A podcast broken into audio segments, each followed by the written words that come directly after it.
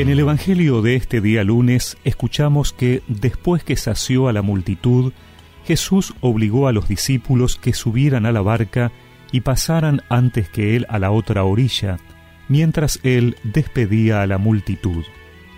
Después subió a la montaña para orar a solas, y al atardecer todavía estaba allí, solo. La barca ya estaba muy lejos de la costa, sacudida por las olas, porque tenían viento en contra. A la madrugada, Jesús fue hacia ellos, caminando sobre el mar. Los discípulos, al verlo caminar sobre el mar, se asustaron. Es un fantasma, dijeron, y llenos de temor se pusieron a gritar. Pero Jesús les dijo, Tranquilícense, soy yo, no teman. Entonces Pedro le respondió, Señor, si eres tú, mándame ir a tu encuentro sobre el agua. Ven, le dijo Jesús.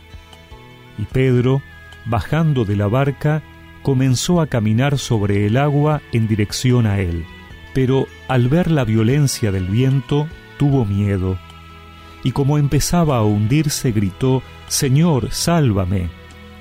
Enseguida Jesús le tendió la mano y lo sostuvo, mientras le decía, Hombre de poca fe, ¿por qué dudaste? En cuanto subieron a la barca, el viento se calmó.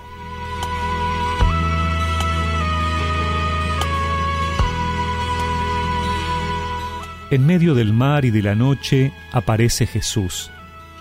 El mar ha sido siempre signo de lo desconocido, de la pérdida de seguridades. La noche signo del mal, de lo oscuro y escondido. Jesús camina hacia los discípulos que están en la barca, va a su encuentro. En este tiempo de pandemia, también nosotros podemos estar como los apóstoles, en la oscuridad y sin seguridades, no sabiendo hacia dónde navegar, sin ver el horizonte. El Señor no nos deja solos, viene a nosotros. Por eso es importante reconocerlo, no confundirlo con un fantasma que nos llena de miedo.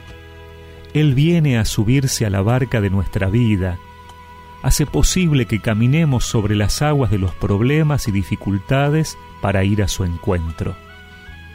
Para ello necesitamos confianza y fe, porque los vientos pueden ser fuertes y asustarnos, y entonces nos hundimos como Pedro. Porque somos débiles y dudamos, necesitamos decirle, Señor, sálvanos. Señor, súbete a nuestra barca y calma la tormenta. Señor, disipa la oscuridad para ver hacia dónde navegar. Señor, confiamos en ti. Confiar es fiarse de alguien, tener fe aunque no veamos. Pero no se trata de quedarnos de brazos cruzados. Jesús viene al encuentro, pero Pedro se anima a dar el paso para salir de la barca sobre el agua. Así también nosotros le pedimos que calme la tormenta, pero nos ponemos en movimiento hacia Él, nos tomamos de su mano y con Él empezamos a navegar a la otra orilla. Mírame Señor, que solo me encuentro en este mar, que mi barca es de cristal y puede romperse antes de llegar. es tan frágil que sola no puede navegar.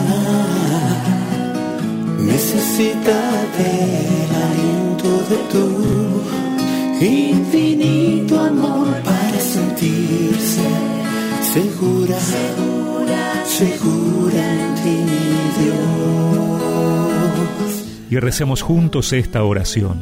Señor, en este tiempo ayúdame a confiar más en ti. Calma las tormentas de problemas y dificultades que me hacen temer. Amén. Y que la bendición de Dios Todopoderoso, del Padre, del Hijo y del Espíritu Santo los acompañe siempre.